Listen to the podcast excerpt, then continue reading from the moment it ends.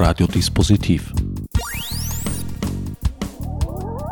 Die Sendung im Programmfenster. Willkommen bei Radiodispositiv. An den Mikrofonen begrüßen euch diesmal meine Sendungsgäste Ursula Barz, Sabine Kössigi und meine Wenigkeit Herbert Gnauer. Thema der heutigen Sendung ist das zwölfte Symposion Dürnstein unter dem Titel Das Gehirn und seine Gesellschaft. Ursula, du bist Kuratorin dieses Symposions, seit es das Symposium gibt, Gründungskuratorin sozusagen. Deine Herkunft ist geneigten Hörerinnen und Hörern schon seit Jahren bekannt. Du bist äh, von der Philosophie kommend bei Ö1 gelandet, unter anderem warst viele Jahre Redakteurin für Religion und Wissenschaftsredaktion bist äh, nach sehr vielen Auslandsaufenthalten in verschiedensten Zusammenhängen, wie du selber schreibst, polyreligiös. Na, das würde ich so nicht sagen. Oder religiös, religiös vielsprachig. Das gefällt mir besser. Hast du geschrieben. Hab's Viel, vielsprachig, ne, weil das ist was anderes. Äh, Gut, aber darüber wollten wir ja nicht diskutieren, nicht? Hm, auch ein möglicher Ansatz. Beim Thema das Gehirn und seine Gesellschaft ist eigentlich fast nichts ausgeschlossen an Themen. Sabine Kössigi, ordentliche Professorin für Arbeitswissenschaften und Organisation der TU Wien. Mitglied gewesen des Expertinnenrates der EU-Kommission da ging es äh, um eins der Zentralthemen ihrer Arbeit, um Artificial Intelligence, künstliche Intelligenz. Die Arbeitswissenschaften hat es, obwohl sie jetzt an Jahren noch nicht sehr fortgeschritten sind, aber ich nehme mal an, zu Zeiten ihres Studiums noch gar nicht gegeben. Aus welcher Richtung haben Sie sich an dieses Fachgebiet genähert? Ähm, also doch, die Arbeitswissenschaft gibt es schon sehr, sehr lange. ja, war ähm, ganz traditionell natürlich auch immer ein Teil der Ingenieurswissenschaften. Ich selbst komme aber aus der Betriebswirtschaftslehre ursprünglich. Also ich habe äh, an der WU Wien habe ich BWL studiert. Das hat mich aber nicht interessiert in Wahrheit. Mich hat immer schon äh, viel mehr interessiert, ähm, wie der Mensch ähm, sich ähm, in Systemen verhält, ähm, in Organisationen verhält und ähm, dann irgendwann ist auch noch die Technik dazugekommen und ich habe dann eigentlich immer so an der Schnittstelle Mensch, Organisation und Technik geforscht. Ein vorsichtiger Versuch, die Scharte auszuwetzen. Auf der TU Wien ist es aber, glaube ich, relativ neu, das Institut. Nein, auch, auch nicht. Ah, nein. Oh, die Scharte wird immer tiefer. nein, äh, eben wie gesagt, eben, also angesiedelt ist das ähm, Institut am Maschinenbau in der Maschinenbaufakultät und ist immer schon ein Teil der Ingenieurswissenschaften gewesen, weil natürlich äh, die Maschinen ja auch von Menschen bedient werden wollten, zumindest in den letzten hunderten äh, Jahren. Mittlerweile, glaube ich, äh, haben wir ja da einen Paradigmenwechsel eben mit diesen autonomen oder teilautonomen Systemen. Ich habe schon angedeutet, Artificial Intelligence äh, ist eins der Stammgebiete. Jetzt drängt sich natürlich äh, bei einer Thematik das Hirn und seine Gesellschaft die Frage auf, wie weit werden da überhaupt Konzepte verfolgt bei der Entwicklung von AI, KI, die mit dem Gehirn, wie wir es kennen und bislang verstehen, überhaupt vergleichbar sind? Oder sind das nicht überhaupt völlig ganz andere Ansätze? Geht die Frage an mich? Ja. ja. ähm, ja, also ähm, KI gibt es ja nicht nur erst äh, seit ähm, AlphaGo, äh, vor ein paar Jahren entwickelt wurde oder die Schachcomputer, sondern äh, KI, künstliche Intelligenz. Das war äh, schon immer auch ein Bestreben des Menschen, sehr intelligente Maschinen zu entwickeln. Und ähm, die ersten Konzepte waren logikbasiert. Ja? Also ähm, und erst in den äh, letzten Jahren sind diese datengetriebenen äh, KI-Systeme, Modelle ähm, ähm, haben, weil es da einfach große Durchbrüche gegeben hat äh, in aller Munde. Und diese funktionieren ähm, zum Beispiel auf der Basis von neuronalen Netzen, also schon, glaube ich, äh, äh, dem Gehirn äh, von der Idee her nachempfunden.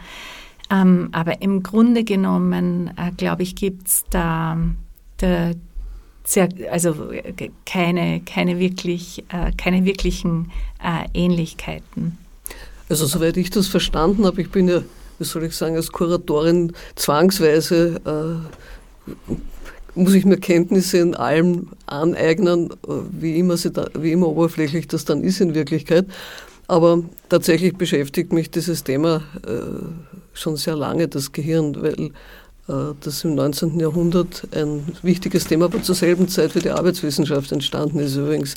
Also das hängt schon sehr eng miteinander zusammen. Und soweit ich das verstanden habe, ist das Vorbild Gehirn insofern für diese neuen äh, Computergenerationen wichtig, weil man verstanden hat, dass das Gehirn in sich komplett vernetzt ist. Das heißt, äh, es gibt ungefähr 86 Milliarden äh, Neuron äh, Neuronen, die untereinander komplett vernetzt sind. Also das heißt, kommt ein, wenn man sich das vorstellt, wie die interagieren, kommt eine Zahl raus, die ich mir nicht einmal vorstellen kann, geschweige denn berechnen gar nicht. Also das heißt, es gibt irrsinnig viele, viele äh, Möglichkeiten, wie das zusammenarbeiten kann und dieses Modell scheint für diese sogenannten neuronalen Netze in der, in der KI dahinter zu stehen. Wobei natürlich der Unterschied ist, dieses Hirn hier unter dem äh, Kopfhörer äh, und Gott sei Dank unter einer relativ ordentlichen Schädeldecke, die zum Glück auch schon ein paar Stürze gut ausgehalten hat. Äh, das ist ja ein Teil meines Körpers. Das heißt, das hängt auch am, am vegetativen Nervensystem, das gehört nämlich zum Gehirn dazu. Und dieser Teil fehlt bei der künstlichen Intelligenz komplett. Das heißt, die künstliche Intelligenz nimmt einen Ausschnitt raus aus dem, was menschliche äh, Kognition ausmacht und perfektioniert das. Und weil wir glauben, dass Intelligenz, nämlich verbale und äh, räumliche etc. Intelligenz so wichtig ist, äh, denken wir, dass diese Maschinen können alles, was wir auch können. Das ist aber, glaube ich, ziemlich sicher ein Irrtum, weil sie können zwar viel, aber das, was ein Mensch ist, können sie eben nicht. Mhm.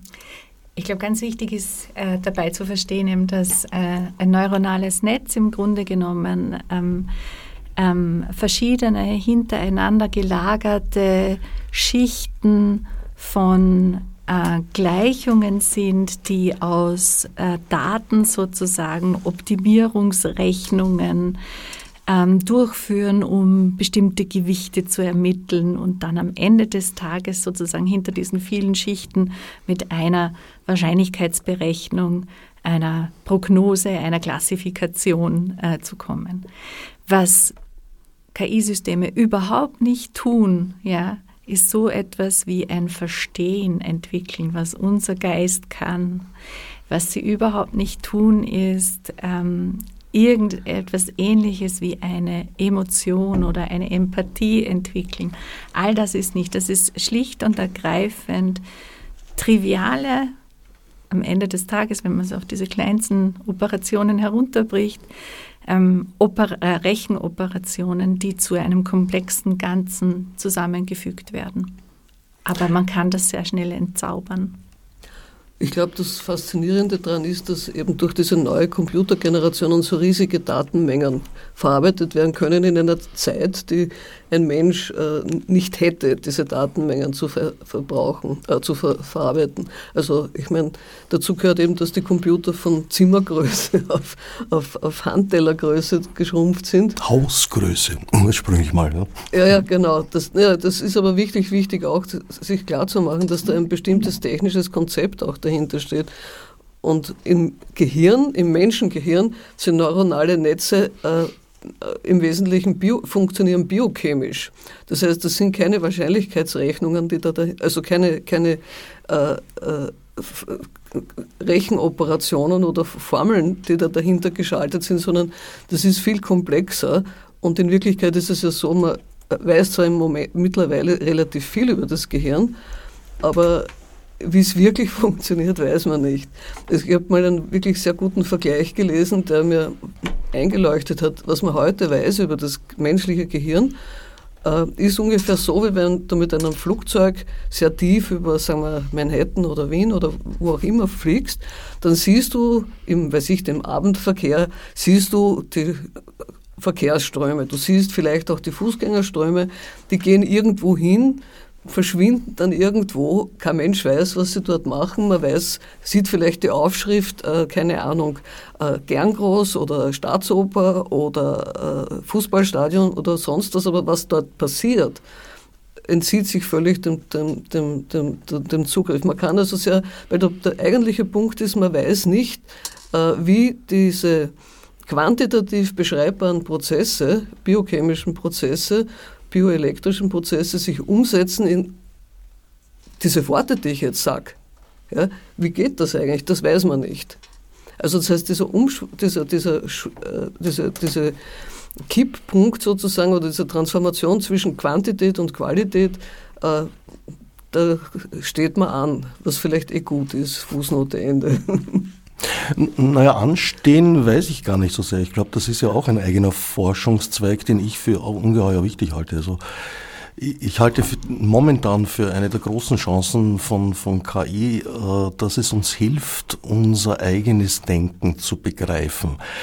Auch sehr stark vor allem die blinden Flecken darin, was sich eben zeigt, dass äh, bei jeder Programmierung die Sicht- und Denkeinschränkungen, die wir alle haben und brauchen, weil ich glaube, sonst wären wir nicht überlebensfähig, sich natürlich in den Strukturen einerseits abbilden und bei diesen äh, datengetriebenen Modellen, wie Sie vorher gesagt haben, geht es ja um, um, um riesige Datenmengen, die zum Training und zum Lernen verwendet werden und schon die Auswahl dieser unterliegt einer kognitiven Einschränkung aus der wir nicht heraus können, aus philosophischen Gründen.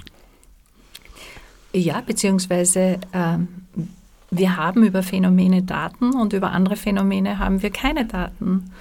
Und äh, wir haben über bestimmte Gruppen Daten und über andere Gruppen von Menschen haben wir keine Daten. Und alles, wo es keine Daten gibt, was nicht digitalisiert ist, ist auch nicht sichtbar in diesen Modellen. Und das muss man sich einfach bewusst machen. Also ähm, man kann sagen, dass KI-Systeme ein Spiegelbild unserer Gesellschaft sind, nur sind wir halt äh, in einem Spiegelkabinett mit ganz vielen Verzerrungen. und ähm, ja, und da hat das äh, ist hat äh, das hat nicht viel mit Objektivität zu tun, ja. Ähm, und das ist, glaube ich, einer der großen Trugschlüsse, dass wir Menschen glauben, wenn wir da eine Maschine vor uns haben, dass wir dann das Gefühl hätten, wir hätten etwas äh, mit einem objektiven äh, Ding zu tun, das unabhängig von menschlichen Gefühlen hier objektive Urteile treffen könnte oder Entscheidungen treffen könnte. Und vergessen dabei, dass dieses Ding ja in Wahrheit von diesen subjektiven Menschen äh, designt wurde, trainiert wurde, die Daten von uns stammen. Ja, also dieses Bild wird allerdings äh, sehr oft von der KI und, und der Public, Public Relation rundherum auch bestärkt. Ich habe, so wie viele in den letzten Wochen, auch ein lustiges Gespräch mit Chat GPT geführt, äh, wo ich eigentlich ganz harmlos gefragt habe nach einer Verbindung zwischen Egon Friedel und Alfred Einstein. Und zuerst hat er eigentlich korrekt geantwortet, dass es diese Verbindung nicht gibt. Dann habe ich Friedels Text Die Rückkehr der Zeitmaschine äh, ins Spiel gebracht und auf einmal hat dieses Teil begonnen herbeizufantasieren, dass Friedel diesen Text geschrieben hätte, um eine Einleitung für ein Referat zu halten, das äh, Einstein in Wien gehalten hätte. Das ist kompletter Blödsinn. Ich habe ihn dann gefragt, ob er darauf äh, programmiert ist, Allwissenheit vorzutäuschen, hat er abgelehnt, hat, hat er nicht gemeint. Eins der Probleme äh, äh, sehe ich eben, wie Sie richtig sagen, in dieser Vortäuschung der Objektivität. Und das hat äh, auch, auch, ganz reale Vor äh, Auswirkungen aus, aus, meiner Sicht. Dort nämlich, wo gesagt wird, naja, die AIKI trifft ja keine Entscheidungen, darf sie auch nicht. Aus rechtlichen Gründen muss der Mensch bei sehr vielen Entscheidungsfällen jedenfalls äh, an letzter Stelle sitzen. Nur wenn der Mensch von der Maschine eine Vorgabe erhält, tendiert er dazu, diese zu befolgen. Da gibt es, glaube ich, ganz gute Studien dazu. Mhm. Also es gibt ähm, Studien, dass insbesondere ähm, Nicht-Expertinnen äh, sich besonders gerne auf äh, KI-Systeme verlassen oder auf diese Systeme verlassen, während ähm, Menschen, die von einer Materie schon sehr, sehr viel Ahnung haben, äh, viel skeptischer sind über die Qualität. Ähm, und das heißt, ähm, und, also vielleicht möchte ich da jetzt mal auch eine Lanze für die KI brechen. Also äh, ich habe äh, ja jahrelang, meine Habilitation habe ich zum Thema Entscheidungsunterstützung geschrieben, also Entscheidungsunterstützungssysteme und habe mich jahrelang damit beschäftigt, wie ähm, Systeme, sei es jetzt KI-basierend oder andere Technologien, Menschen zu besseren Entscheidungen bringen können. Und ähm, da gibt es durchaus ganz viel Potenzial und auch KI-Systeme können, können ganz sinnvolle Unterstützungssysteme sein. Allerdings ist es ganz wichtig, die Schnittstelle zwischen Mensch und Maschine möglichst gut zu designen. Es ist ganz wichtig, dass die äh, Menschen Expertinnen im Entscheidungsfall bleiben und sich die Unterstützung dort holen, wo sie vielleicht eben ein Stück weit ähm, Defizite haben. In Berechnung von Wahrscheinlichkeiten sind wir nicht wahnsinnig gut. Was wir aber wirklich sehr, sehr gut können, ist ein Kontext zum Beispiel beurteilen, die Relevanz eines Problems äh, zu beurteilen, ähm, von einem Einzelfall äh, zum Beispiel wichtige Schlüsse zu ziehen. Das alles können KI-Systeme überhaupt nicht. Ja? Äh, und das heißt, ähm, in diese Richtung sollte die, die äh, Forschung eigentlich gehen. Und aktuell, glaube ich, wird das Potenzial dieser Systeme äh, massiv überschätzt äh, weil eben ihre Objektivität auch falsch eingeschätzt wird und ihre Potenz falsch eingeschätzt wird. Und dabei gibt es tatsächlich ähm, sehr sinnvolle Anwendungen, die uns ähm, zu besseren Entscheidern machen könnten. Ich glaube, ein Problem ist einfach dieses, äh, es gab vor Jahren einmal eine Untersuchung, wie gehen äh, professionelle Programmierer äh, mit ihren Computern um. Und man weiß ja selber, wenn der das funktioniert schon wieder nicht. Und dann beginnt man zu schimpfen, nicht, auf den Computer. Und das war eine ziemlich gute Untersuchung, die dann herausgefunden hat, dass Menschen offensichtlich dazu tendieren, speziell Computer, äh, weil sie eben auf dieser Sprachebene äh, funktionieren, als äh, sowas zu behandeln wie, das nennt man in der Psychotherapie, Übergangsobjekte. Das heißt, ein Teddybär zum Beispiel ist für ein Kind ein Übergangsobjekt, heißt, die Mama ist weg und der Teddybär, den kann man sich anhalten. Obwohl der Teddybär bekannterweise nicht belebt ist, aber man belebt das durch die magische Fähigkeit unseres Denkens. Und ähnlich verfährt man mit Computer oder eben so mit, mit künstlicher Intelligenz. Und ich denke, das, ist ein, ein, das ist einfach ein psychologischer Mechanismus. Aber der ist erstens den meisten Menschen nicht bewusst, weil das kann man dann auch auf Autos ausdehnen und ich weiß nicht was, das ist ganz weit auszudehnen. Und da einzugreifen, glaube ich, oder da die Schnittstelle so zu gestalten, dass die Entscheidung wirklich vom Menschen getroffen werden muss, ist äußerst schwierig. Und dann kommt noch dazu, also das hat man beobachtet zum Beispiel äh, bei Wehenschreibern oder auch bei, äh, jeder Mensch kann das selber nachvollziehen bei GPS, äh, dass je mehr automatisierte Entscheidungen, also Vorentscheidungen passieren, desto mehr sinkt die Fähigkeit der Menschen, sich zu orientieren. Also wer hauptsächlich mit GPS unterwegs ist, kann sich am Schluss ohne dieses Ding nicht mehr orientieren. Äh, das heißt, da geht ein ganz, wesentlicher, ein ganz wesentliches Training für die eigene räumliche Vorstellungskraft verloren.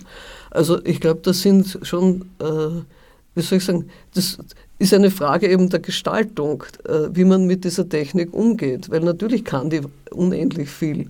Aber wie bringt man sie mit uns doch auch recht ähnlichen Menschen so zusammen, dass das wirklich, äh, wie soll ich sagen, ich, ich das jetzt, verwende das Wort heilsam wird und nicht dann eigentlich zerstörerisch oder menschenverachtend. Mhm. Ich, ich glaube auch, also wenn ich jetzt über Schnittstelle zwischen Mensch und Maschine und dass die gut gestaltet werden äh, muss, äh, spreche, dann meine ich ein, dieses erweiterte soziotechnische System. Und ich bringe da gerne dieses Beispiel, wir haben schon lange äh, Autopiloten beim Fliegen, also die können ein Flugzeug starten und landen und fliegen. Und trotzdem haben wir immer zwei Piloten in jedem Flugzeug. Wir haben aus, also die, die, die Flugsicherung, wir haben Fluglotsen, wir haben TechnikerInnen, die das Flugzeug vorher und nachher checken. Und das heißt, wir haben jetzt, damit Fliegen sicher ist und ist auch sicherer als Autofahren, wunderbar, ja, haben wir einen unglaublichen Sicherheitsapparat rundherum gebaut, die sicherstellen, falls die Technik versagt oder falls die Menschen versagen, äh, dass die gut ineinander, äh, äh, dass die gut zusammenspielen. Und jetzt überlege man sich, also und, und ähm, wir werden auch äh, vielleicht irgendwann einmal auf einen Piloten verzichten können, aber ich bin mir ganz sicher, dass wir nie ohne, äh, ohne einen Piloten fliegen werden. Äh, und trotz all dieser Technik. Und jetzt überlege man sich, mit den autonomen Fahrzeugen, wir würden ein ähnliches Sicherheitskonzept aufbauen wie beim Fliegen. Ja? Wer wäre denn bereit von uns jedes halbe Jahr auf einen ähm, äh, das Autofahren zu trainieren und einen Test zu machen, damit man überhaupt noch einsteigen kann, also fahren kann, falls die Technik versagt. Man müsste wahrscheinlich dann alle halben Jahr noch eine Prüfung machen und zeigen, man kann eh nach wie vor Auto fahren. Äh, wer wäre denn bereit, permanente Sicherheitschecks auch zu machen, dass diese Fahrzeuge fahrtüchtig sind, etc. Also wenn man sich das überlegt, welches Sicherheitskonzept eigentlich dahinter notwendig ist, damit die Technik so funktioniert, wie sie funktioniert, ja, ähm, wird wirklich relativ schnell klar, dass es völlig unrealistisch ist, dass wir in zehn Jahren autonome Fahrzeuge in einer Stadt wie Wien haben und äh, uns herumkutschieren lassen. Ich, ich halte es auch ähm, für einen verfehlten Denkansatz, äh, jetzt zu sagen, naja, die Letztverantwortung liegt beim Menschen, also muss er halt schauen und das Lenkrad in der Hand halten. Äh, ich halte das für eine unmenschliche Aufgabe. Ich hatte einmal den Job, eine Roboteranlage zu überwachen, wo ich genau die Situation hatte, nichts zu tun zu haben, außer zu schauen. Das war der anstrengendste Job, den ich je hatte in meinem Leben.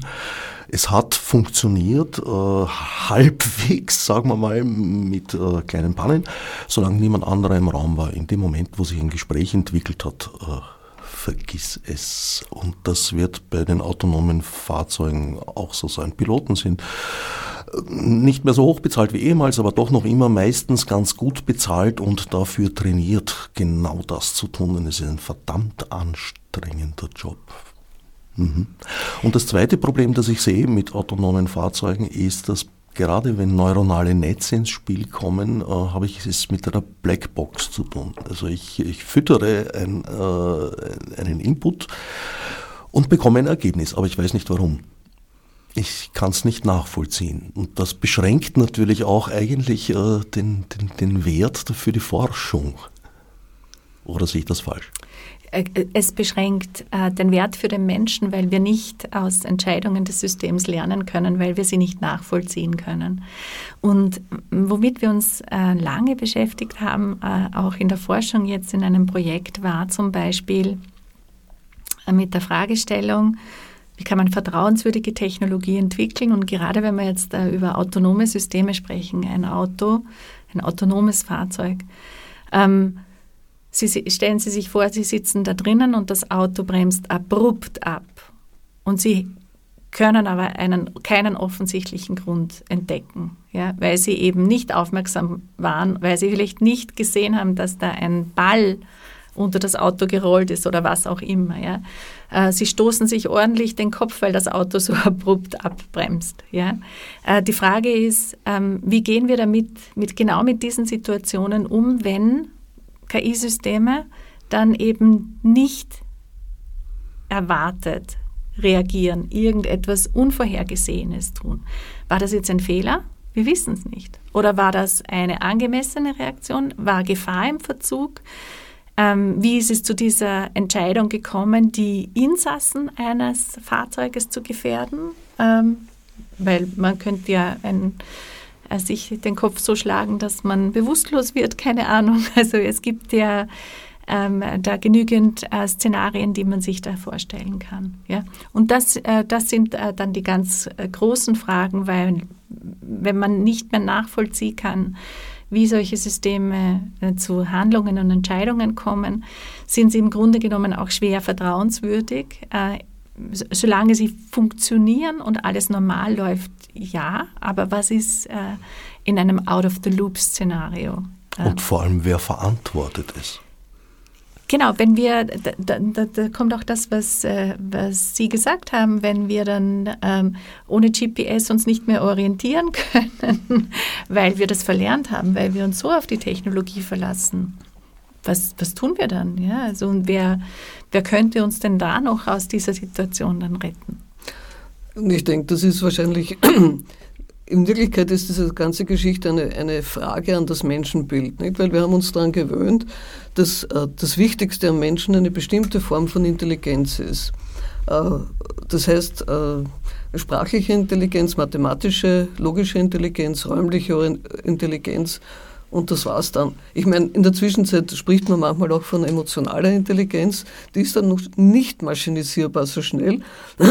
Und ich glaube auch überhaupt nicht. Aber das spielt kaum eine Rolle, weil wir einfach als Gesellschaftsmodell äh, davon ausgehen, dass Emotionen stören. Also eigentlich sollte es keine Emotionen geben. Äh, ich sage das jetzt auch zum Beispiel, ich, ich mache ja bekannterweise relativ viel Achtsamkeitskurse und habe jetzt auch gerade ein wirklich kritisches Buch dazu geschrieben, weil sich zum Beispiel herausstellt, äh, dass das amerikanische Militär Achtsamkeitstrainings dafür benutzt, dass die Leute handeln, ohne ihre Emotionen zu spüren, was komplett gegen jede Idee von Achtsamkeit ist, weil das eigentlich darum geht, die Emotionen wahrzunehmen, aber nicht äh, auf, das, die, äh, auf den Trigger zu reagieren. Aber die Idee ist eben, weg mit den Emotionen, dann funktioniert man gut. Dann steht auch so drin in den Beschreibungen, dann kann man also eine ordentliche Karriere machen äh, in diesem Militär. Äh, und das Militär und, und die Wirtschaft ist ja von den Strukturen her nicht so, so unterschiedlich. Man spricht ja wirklich mit guten Gründen von einem militärisch-ökonomischen Komplex. Nicht? Äh, und in dem Zusammenhang äh, spielt die KI halt eine, eine besondere, besonders wichtige Rolle, weil sie sowohl auf der einen Militärseite wie auf der anderen Seite, auf der Ökonomieseite einfach vieles ermöglicht, was weiter Kapital generiert, muss man einfach so sagen, nicht? Äh, die Frage, was die, was die Kosten sind dafür, also sowohl die Umweltkosten, weil diese Maschinen brauchen zum Beispiel seltene Erden, äh, die wiederum verknüpft sind mit, äh, siehe Kongo, mit einem ganzen Staat, der einfach äh, wirklich ein, ein, ein Failed State ist und die Leute hungern und werden umgebracht und ich weiß nicht was, etc. etc. Also ich will das gar nicht ausführen, weil eigentlich ist unser Thema Gehirn und Gesellschaft und das Symposium Dürnstein. An dieser Stelle muss ich das doch auch mitteilen nochmal. Aber, aber ich denke, das ist eben das Problem, dass man äh, relativ, ähm, wie soll ich sagen, eingeschränkt eigentlich in der, in der, in der Wahrnehmung ist Mann meine ich jetzt die Gesellschaft, die das äh, beurteilt, was erstrebenswert ist zu fördern. Also zum Beispiel die Gehirnforschung wurde deswegen gefördert, äh, weil sie ganz offensichtlich große Vorteile fürs Militär hat äh, und für die Wirtschaft, aber vor allem auch fürs Militär, nicht? Weil das, was man heute weiß über das Gehirn, weiß man deswegen, weil es in den, äh, von, von 1990 bis 2000 in den USA eine äh, Dekade des Gehirns gegeben hat und dann in der EU äh, nochmal zehn Jahre, also Förderung, ein großer Teil der, der, Wissenschaftsförderung in die Gehirnforschung gegangen ist, weil diese Apparate natürlich auch wahnsinnig teuer sind. Nicht? Das heißt, da gibt es ein, ein, sehr konkrete Interessen dran, das Gehirn zu erforschen, um äh, es manipulieren zu können. Und das, glaube ich, ist ein wichtiger Punkt, den das Symposium Dürnstein auch äh, ein bisschen, äh, wie soll ich sagen, nicht in den Vordergrund stellen, aber doch zumindest ansprechen möchte. Weil das geht meistens unter. vor der Begeisterung der neuen Kenntnisse, vor der Begeisterung von einer Fortschrittsperspektive, wo man sich dann natürlich fragen kann, ob es nicht wie beim Qualtinger ist, mit, der würde mit seiner Maschine, ich bin schneller dort, aber ich weiß nicht wohin. So. Also, ich habe zwar keine Ahnung, wo ich hinfahre, aber dafür bin ich geschwinder dort. Genau, genau, so ist es. Nicht? Und, so, so, und eigentlich ist die Idee des Symposiums genau diese Frage zu stellen, wo fahren wir denn jetzt eigentlich hin? Das ist, glaube ich, so überhaupt der, der springende Punkt an Ihrem Institut, Frau Professor wo wir hinfahren? Naja, ich denke, die Perspektivenentwicklung und auch die Wirkungsfolgenabschätzung spielt wohl eine große Rolle, wenn. Ähm, ja, also ja. genau. Also ich habe ähm, es äh, vorhin schon erwähnt im Vorgespräch, dass das Mission Statement der TU Wien ja ist Technik für Menschen. Und ähm, äh, ich nehme das sehr ernst, dieses Mission Statement. Also es geht äh, mir und meinem wunderbaren Team an, also dass ich jetzt einmal ein ganz großes Danke sage, weil ich ganz tolle WissenschaftlerInnen ähm, in meinem Team habe, die ihre ähm, Arbeit schreiben, Dissertationen schreiben, ähm, Forschungsarbeiten machen. Und wir nehmen das sehr ernst und unsere, unsere Idee ist äh, tatsächlich Technologie entwickeln, die das Leben aller Menschen verbessert. Wir haben zum Beispiel ein wunderbares Forschungsprojekt aktuell mit der Caritas Wien. Äh, da geht es äh, darum, ähm, Pflegerobotik zu entwickeln. Und zwar mit den betroffenen Menschen, mit den betroffenen PflegerInnen gemeinsam eine Technologie zu entwickeln, die wünschenswert ist, also die wir uns ersehnen, weil sie unsere Arbeit einfacher macht, weil sie den zu pflegenden Personen äh, die Möglichkeit gibt, ein autonomes Leben zu führen, länger zum Beispiel zu Hause zu bleiben, ähm, die sie dabei unterstützen, Gebrechlichkeiten oder Defizite, die sich im Alter entwickeln, leichter zu handeln, zu überwinden. Äh, darum geht es äh, im Grunde genommen. Ja. Dafür soll Technologie da sein. Ähm, und der Effizienzgedanke ist einer, der äh, für mich ähm, natürlich ähm, in zweiter Linie eine Rolle äh, spielt, weil wir wollen das ja auch möglichst ressourcenschonend äh, machen, wenn wir solche Technologien entwickeln. Aber in erster Linie geht es darum, ähm, ein lebenswertes Leben zu unterstützen mit den Technologien, die wir entwickeln. Und die, ähm, das Schwierige daran ist, und, ähm, dass wir oft Technologien, gerade wie zum Beispiel KI-Technologien, die Folgen dieser Technologien, das ist dieses berühmte Collingridge-Dilemma, äh, im Grunde genommen erst dann tatsächlich abschätzen können, wenn wir sie äh, schon breit implementiert haben. Ja, also Social Media zum Beispiel ist ein wunderbares Beispiel. Da äh, lernen wir erst die Folgen jetzt im Grunde genommen dieser Technologie, wo sie schon so breit implementiert ist und wo es schon fast zu spät ist, weil ähm, die Menschen schon all ihre Daten zur Verfügung gestellt haben und der Schaden quasi angerichtet ist. Genau, also wir können Folgen oft erst abschätzen, wenn die Technologie schon breit implementiert ist und dann lässt sich es aber quasi kaum mehr oder nur mehr schwer ändern oder gar rückgängig machen.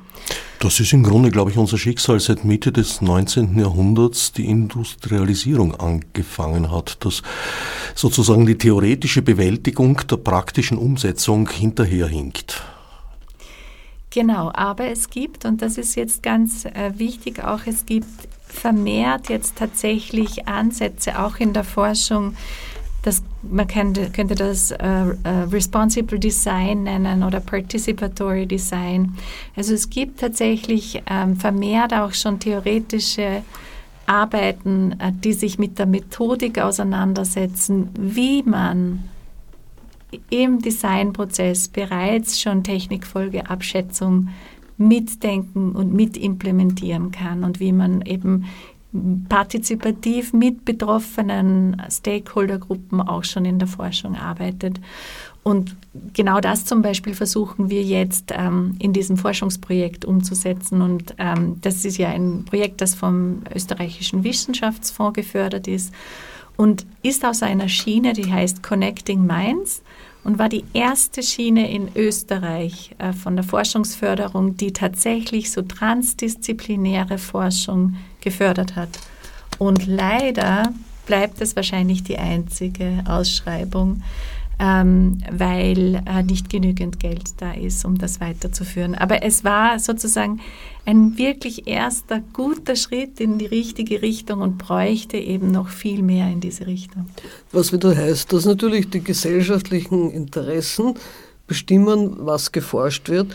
Aber auch, also das ist äh, äh, der erste Vortrag am, am Freitag im, beim Symposium Dürnstein von, von Werner Vogt, der sagt, was immer im Gehirn technisch sozusagen vorgeht, äh, ist, erhält nur Bedeutung dadurch, dass es in einer Gesellschaft passiert. Das heißt, ich kann äh, auch die bildgebenden Verfahren zeigen nur, äh, dass bestimmte Prozesse ablaufen. Ob dieser Prozess jetzt heißt, äh, die Person denkt an, keine Ahnung, ein, ich erfinde jetzt was, ein Schaf, äh, dann muss ich zuerst mal als Gesellschaft wissen, dass es Schafe gibt und dass ich mir dieses Schaf auch vorstellen kann.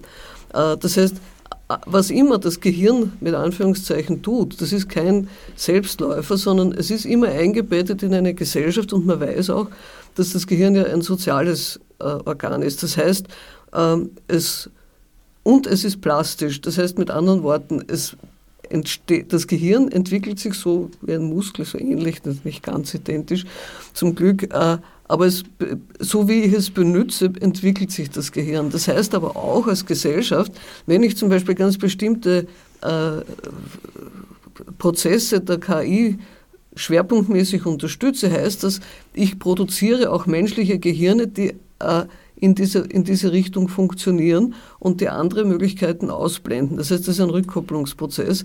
Und den zu reflektieren, glaube ich, das wäre eigentlich das Wichtige. Was lassen wir als Gesellschaft aus? Ähm, wenn man sich zum Beispiel anschaut, ich habe unlängst mal, äh, gibt es eine sehr, sehr, netten, äh, sehr nette Forschung in Lateinamerika über wo sich herausgestellt hat, dass zum Beispiel ein, jemand, der ein Schamane ist, äh, gleichzeitig ganz wesentlich soziale äh, politische Änderungen in, Peru äh, zustande gebracht hat, was eigentlich sozusagen von Seiten der Gewerkschafter etc. überhaupt nicht geht, weil wie kann jemand mit Hilfe eines Berges einen Haciendero rausschmeißen? Das geht überhaupt nicht, nicht. Wenn man sich anschaut, wie das Ganze, wie, wie, was der macht, ja, der nimmt in seine Entscheidungsprozesse und in die Frage, wie er, wie er diesen politischen Prozess strukturiert, nimmt er hinein eine ganze Fülle von sinnlichen Informationen oder sinnlicher Wahrnehmung, um korrekterweise, die für einen Gewerkschafter normalerweise oder einen im weißen Umfeld erzogener Menschen nicht einmal auffallen.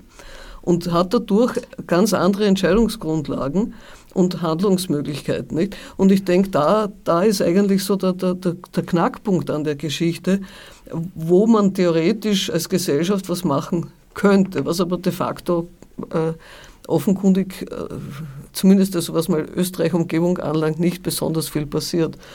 Weil äh, wenn so eine schöne Forschung, wie Sie gerade beschreiben, äh, einfach nicht mehr weiter finanziert wird, äh, dann ist die Frage, was, was will man denn eigentlich, nicht? Ja, das ist eine Nämlich gute als Frage. was will man als Gesellschaft? Gut, diese Frage tun wir jetzt besser nicht erörtern in Bezug auf Österreich. Ja, es bleibt uns eigentlich gar nichts anderes übrig im Grunde. Aber es ist eine mir häufig gestellte Frage. Ich äh, orte in diesem Land seit sehr vielen Jahren, beschäftige ich mich bereits mit IT und IT-Technik seit Jahrzehnten und sehe hier ein sehr hohes Potenzial und äh, ja, dem steht nicht immer der politische Wille dahinter und interessanterweise sind gerade in Österreich die von der öffentlichen Hand geförderten und finanzierten Projekte äh, enden dann sehr oft in äh, Desaster, äh, Marke Kaufhaus Österreich.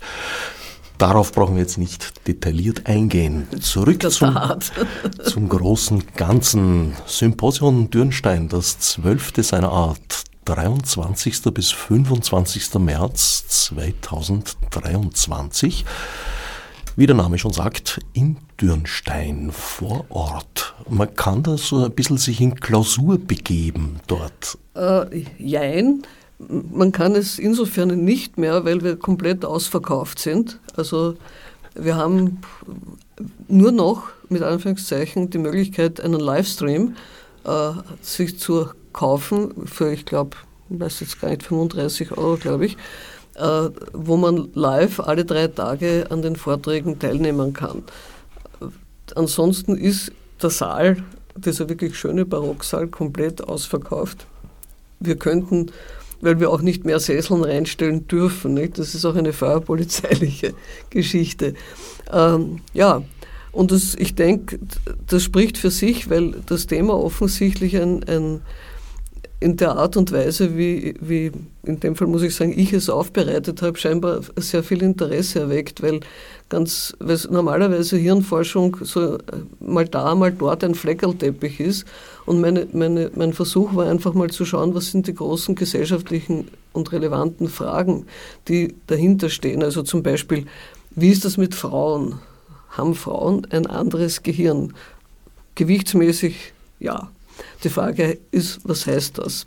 Also ich will jetzt da nicht behaupten, dass ich die Antwort weiß, weil wir haben eine super tolle Referentin für diesen Zweck, nämlich äh, die Frau Professor Thibault, die eine internationale Kapazität ist, die darüber sprechen wird. Und es, ich finde, das Fachfrauen sollen doch bitte äh, das selber sagen.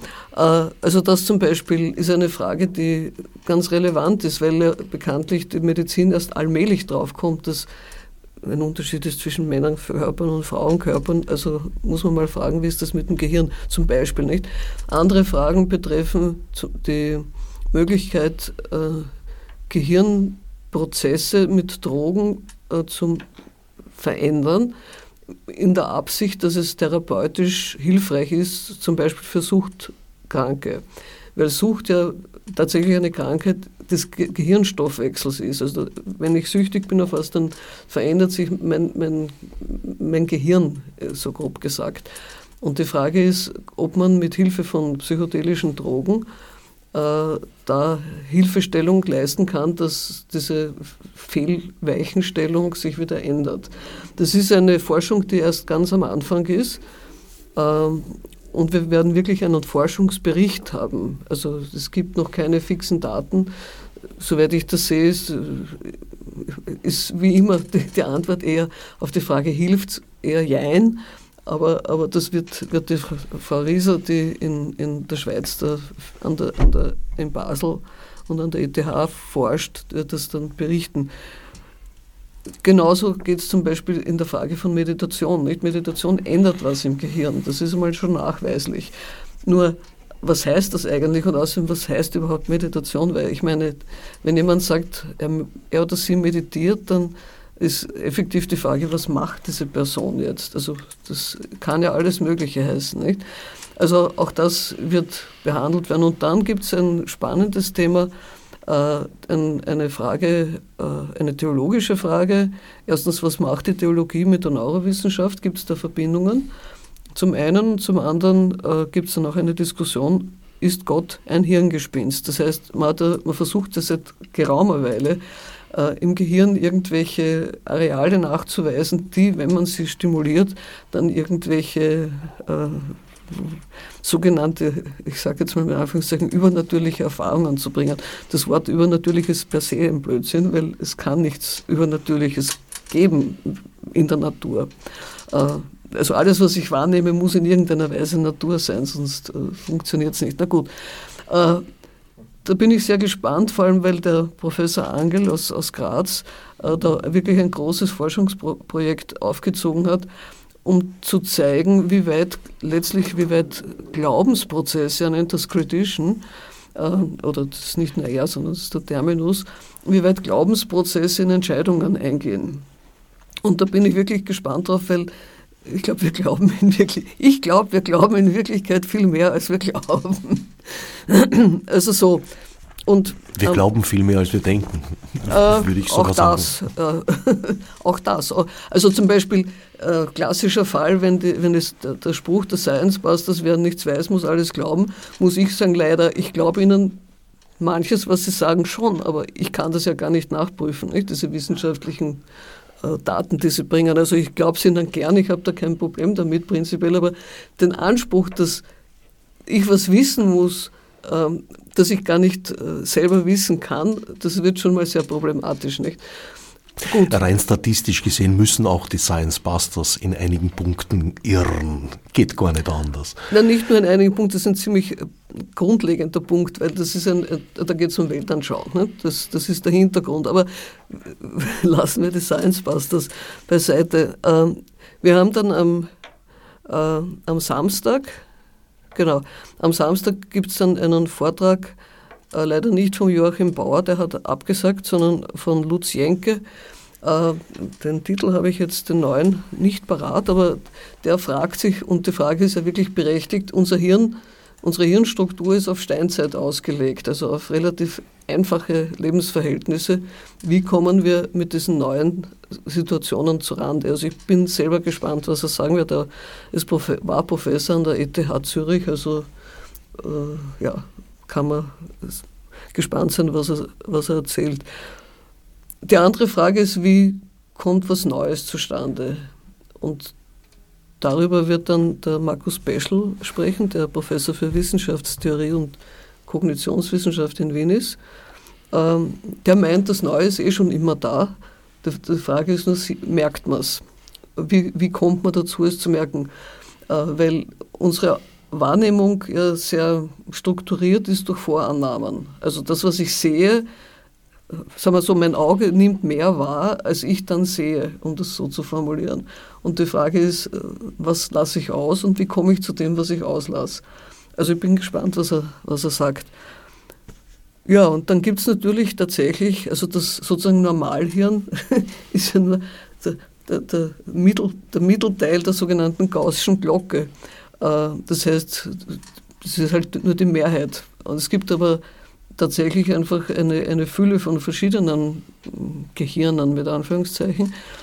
Und äh, die Giorgia Silani, die in Wien zu, äh, zu Kognitionsforschung betreibt, auch, die wird dann über äh, neurodiverse Perspektiven sprechen. Also da gehört zum Beispiel das ganze Autismus-Spektrum dazu. Ja, und wir haben natürlich dann am, am Nachmittag, am Samstag gibt es noch ein, ein ziemlich spannendes Referat von Rostam Neuwirth über die Frage, wie das denn jetzt eigentlich mit dem, Rechts, mit dem Recht und der Neurotechnologie ist. Weil vieles, was in KI-Systeme eingeht, wir haben ganz am Anfang ja schon darüber gesprochen, ist mir überhaupt nicht nachvollziehbar, beziehungsweise ich merke es gar nicht. Ne?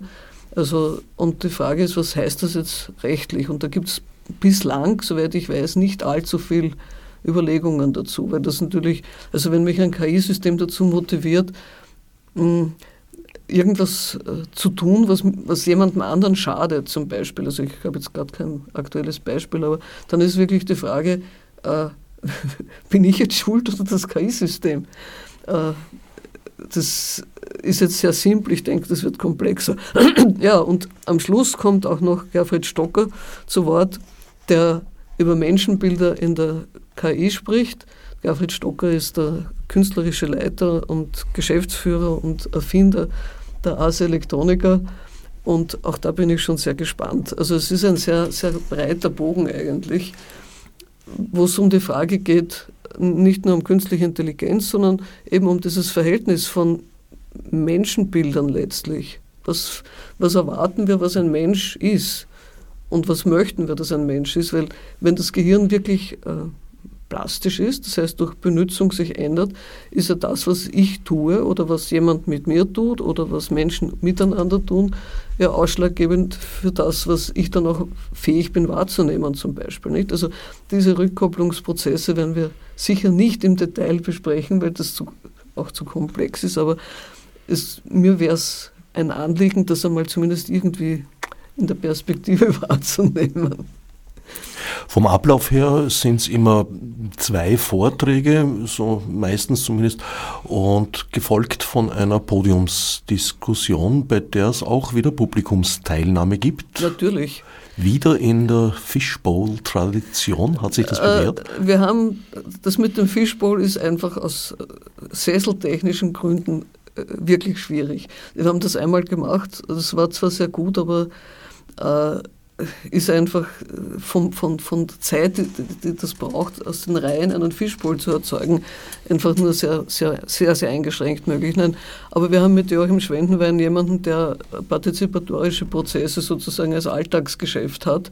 Also der arbeitet einfach für große Firmen mit solchen Prozessen und der wird in irgendeiner Form mindestens eine äh, Murmelgruppen oder was immer auch äh, einführen und versuchen, das Publikum zu animieren, äh, auch miteinander Kontakt aufzunehmen. Und wir haben diesmal äh, speziell, sowohl am, am na, nur am, am, Freitag gibt es die Möglichkeit, am Abend dann nach, der, nach 18 Uhr, nach dem letzten Podium, äh, zu einem gemeinsamen Austausch bei Wein und Brot. Wenn wir Glück haben und das Wetter ist entsprechend, dann im im Hof des Stiftes und sonst halt in den Räumen. Also, und natürlich, wie immer, ist das Mittagessen mit einbezogen. Für die Leute, die schon eine Karte haben, die anderen müssen selber kochen, die zu Hause beim Livestream sitzen. Ist es möglich, im Livestream an der Diskussion teilzunehmen über, über Chat-Funktionen? Genau, das, das wird so sein. Das haben wir letztens besprochen. Also da, das müssen wir nur noch technisch ausprobieren, aber wir hatten das ja schon. Also insofern ist das kein, kein wirkliches Problem. Sie, Professor, Frau Professor Kösigi, Sie halten leider, muss ich sagen, gar kein Referat, sondern hm. nehmen nur unter dicken Anführungsstrichen an einer der Diskussionen teil. Das stimmt. Also ich, hab, ich, ich bin da ganz privilegiert und darf da hinfahren und zuhören äh, und äh, ein bisschen meine Two Cents dazugeben in der Diskussion. Bitte darum. Ja, na voll. Also ich freue mich äh, riesig drauf. Es, äh, Sie haben ein wunderbares Programm zusammengestellt und ganz tolle Leute. Und ich habe auch gesehen, Marie Lang ist äh, am ersten Abend. Genau. Da. Genau, die unterstützt uns. Ja, darf ich jetzt vielleicht auch noch was sagen? Die unterstützt uns ja auch. Wir haben gemeinsam mit Doris Schmiedauer diese Initiative Digitalisierung chancengerecht gegründet, wo es darum geht, einfach Frauen insbesondere, aber andere Menschen, ähm, die man vielleicht manchmal äh, vergisst, äh, nicht in der Digitalisierung hinten zu lassen. Und die Marie Lang unterstützt uns auch in diesem Prozess. Ich freue mich, dass sie dann. Äh das wusste ich nicht, aber, aber es trifft sich wunderbar. Ja, es trifft sich wunderbar, genau. Ja, und dieser, dieser erste Abend ist natürlich auch spannend, weil wir äh, einen Verfassungsrichter, nämlich den äh, Michael Meyerhofer, gewonnen haben, der zu den wenigen Personen im Rechtssystem gehörte, die sich mit der Frage der künstlichen Intelligenz in Rechtssystemen überhaupt beschäftigen. Also wer den Titel Das Gehirn und seine Gesellschaft gehört hat, hat er gemeint, naja, das wird in Österreich nicht so viel diskutiert werden, was ja leider wirklich wahr ist. Ähm, und mit der Adelheid Kastner, die habe ich eingeladen wegen ihres Buches Dummheit weil es einfach ein Faktum ist, dass unsere Dummheit in die künstliche Intelligenz voll hineingeht und dort potenziert wird. Und die Frage ist, äh, was macht man dann bei so viel Dummheit?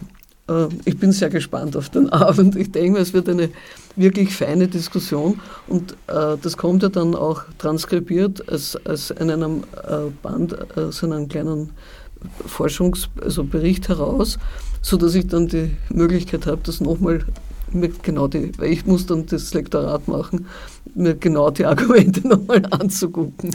Aus meiner Sicht, wenn ich das heute einbringen darf, als Vorgriff sozusagen, ist die allergrößte Dummheit, die hier laufend begangen wird, äh, der Irrtum zu glauben, dass mit datengetriebenen Modellen, mit statistischen Methoden Prognosen für Einzelfälle möglich sind. Das betrifft jetzt nicht nur Predictive Crime, das betrifft auch Kreditvergabe und, und ganz, ganz viele Bereiche. Das sehe ich als einen. einen ja, das liegt im Wesen der Statistik. Ich meine, das ist etwas, was ja kaum, kaum äh, jemals diskutiert wurde, dass die Statistik äh, und die sogenannte Polizeiwissenschaft, aus der die Statistik kommt, dass das ja ein, ein Paradigmenwechsel, ein metaphysischer Paradigmenwechsel ist. Nicht? Weil die Statistik kann immer nur über eine größere Menge von Menschen was aussagen, aber nicht über das einzelne Individuum.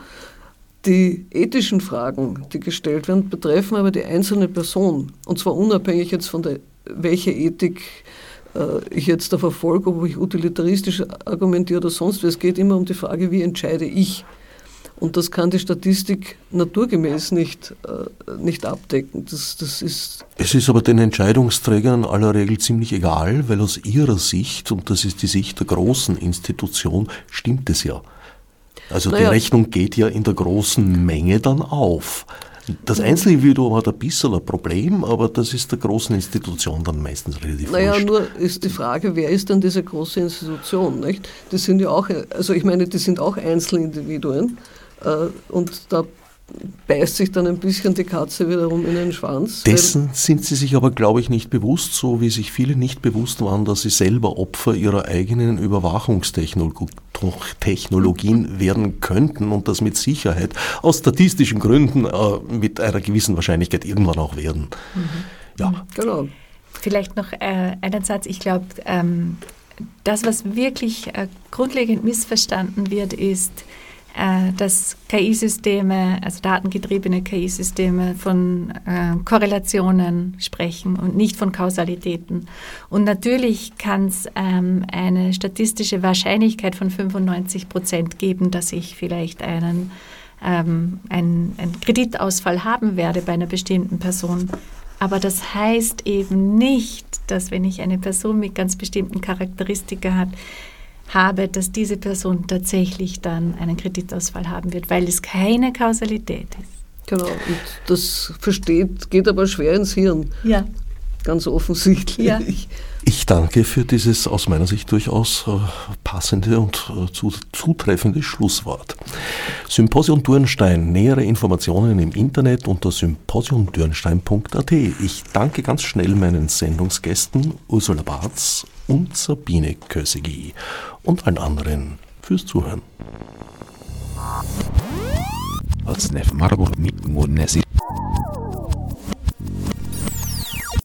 Fichte subsidiar